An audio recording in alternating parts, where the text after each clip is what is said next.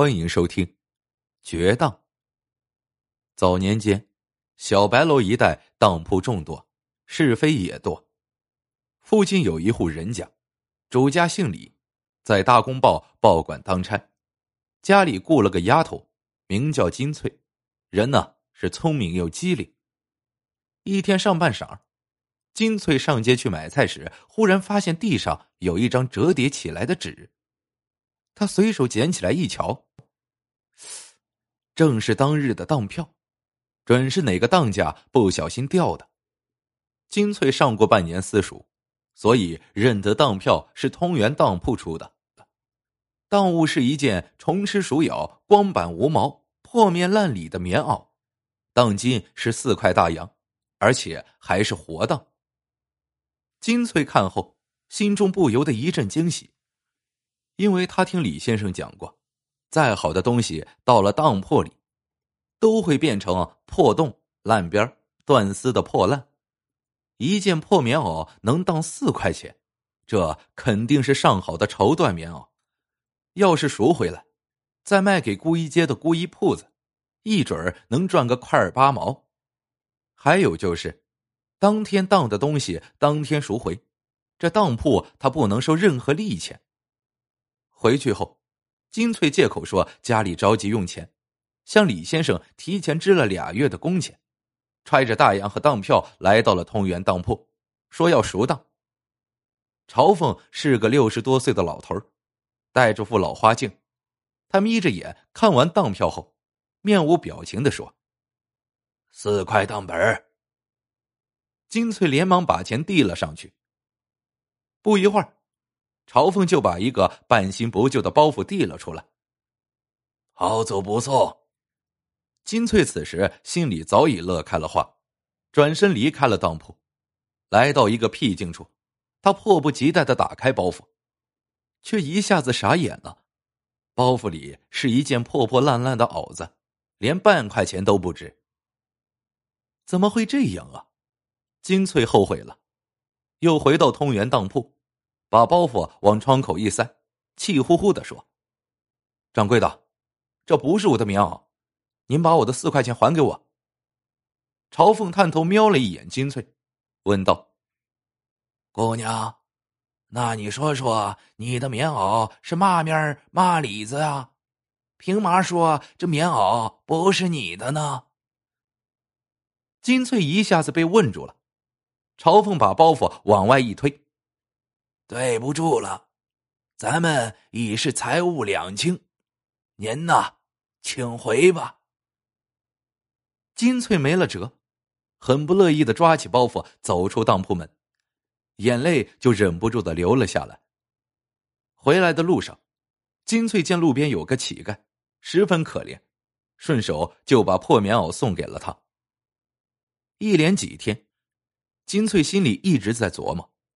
如果当家当的是那件破棉袄，朝凤就是再傻也不会给四块钱的当本呐。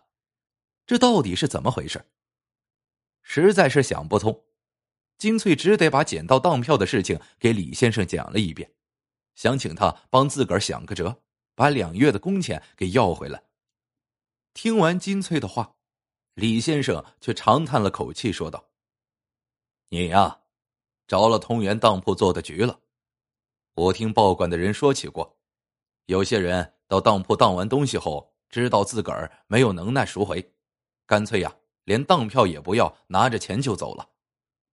就根据这，当铺琢磨出了一个损招，故意把这当票呀丢到大街上，有人捡着后发现有利可图，就拿着当票和钱来赎当，而当铺呢，趁机给这人一件破烂玩意儿，两头通吃。金翠恍然大悟：“先生，那我该怎么办呢？”李先生摇了摇头：“没辙，认倒霉吧。”金翠心里呀，甭提有多后悔了。过了几天，李先生下班回家，忽然对金翠说道：“我找了一高人，想了个高招，到时候逮机会给你把钱找补回来。”金翠一听，喜出望外，连声说谢谢。夏至后的一个晚上，李先生忽然把金翠叫进书房，拿出一个黑匣子。明儿晌午一点钟，你把这个匣里的东西拿到通源当铺给他当了。金翠忍不住的问道：“先生，里面是嘛东西啊？当多少钱呢？”李先生回答说：“是一件白玉弥勒佛像，最少当两百大洋。记住，一定要晌午去。”转天晌午，金翠掐着钟点来到了通元当铺，朝凤正在柜台后面打盹金翠把匣子一递：“掌柜的。”这个玉佛你们收吗？这一声把朝凤惊醒了，他戴上老花镜，打开匣子，迷迷瞪瞪的瞧了瞧白玉弥勒佛像，问道：“想当多少钱呢？”金翠回答说：“三百块大洋。”朝凤还了个价：“一百五十块，行，就留下。”金翠也还了个价：“两百块，不行。”我就上别的当铺去。朝凤琢磨了一下，答应了。死当还是活当啊？金翠回答说：“活当，三个月后赎回。”朝凤冲着票台软塌塌的喊起了当：“出票，瑕疵玉石弥勒佛像一尊，当本两百块，三月期限，月利三分。”金翠拿到当票和大洋回去之后，便交给了李先生。转眼，三个月的期限到了。李先生拿出那张当票，交给金翠：“你去把那尊弥勒佛像给赎回来。”金翠接过当票后，见李先生拿起报纸看了起来，提醒说道：“先生，赎当得带上当本和利钱呢。”没想到，李先生却头也不抬。用不着，你拿着当票去就行了。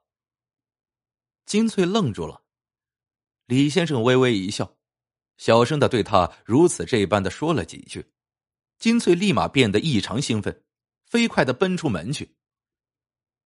来到通源当铺，金翠把当票递到柜上，说要赎当。朝凤瞅了几眼当票，让小伙计取来黑匣子，一本正经的说。当本两百，外加仨月的利息，总共是两百一十八块钱。我还没验东西呢。金翠踮起脚尖，把匣子抱了下来，打开一瞧，立马嚷道：“掌柜的，我当给你的白玉佛像可是好端端的，怎么成这样了？你们是怎么保管的呀？”朝凤愣住了，接过匣子一瞧。发现佛像的确有些不对劲儿，但还是指着当票说：“您瞧仔细了，当票上白纸黑字上写的清清楚楚，瑕疵玉石弥勒佛像一尊。知道嘛叫瑕疵吗？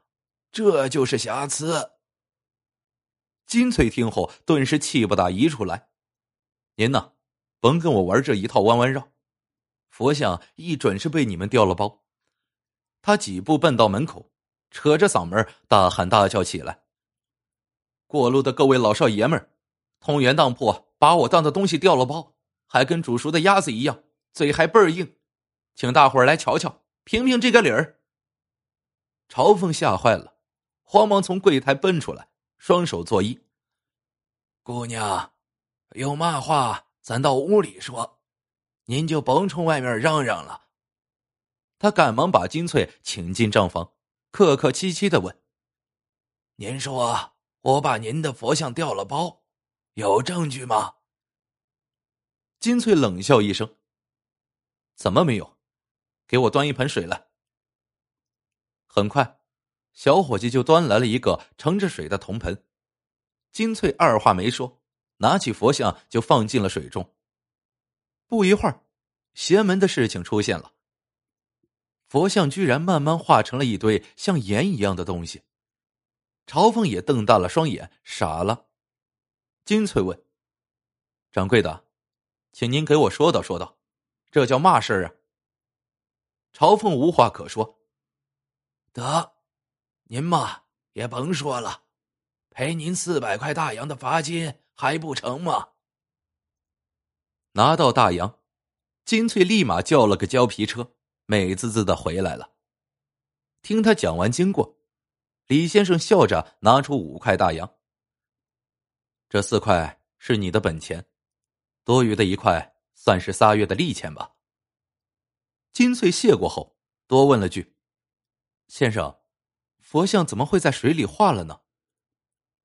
李先生小声说：“那尊白玉弥勒佛像是高人拿明汞做的，遇热就变形，遇水则是融化。之前我去观察过，那朝奉啊，年纪大，一到晌午就打瞌睡，迷迷瞪瞪的，好几次出了差错。你在那个时候去呀，他不容易看出猫腻来。”明白了吧？金翠扑哧一声乐了。对付这种黑心当铺，就得这么治他们。转天晚上，金翠没有什么事，翻看李先生带回的大公报，忽然看到了一则新闻：某当铺玩花样设局坑众人，一女士巧设计破局出恶气。这讲的正是金翠上当的经历，最后还提醒说。如有遭遇此类骗局者，速来报馆领取被骗的当本。不用问，写这篇报道的人呢，正是李先生。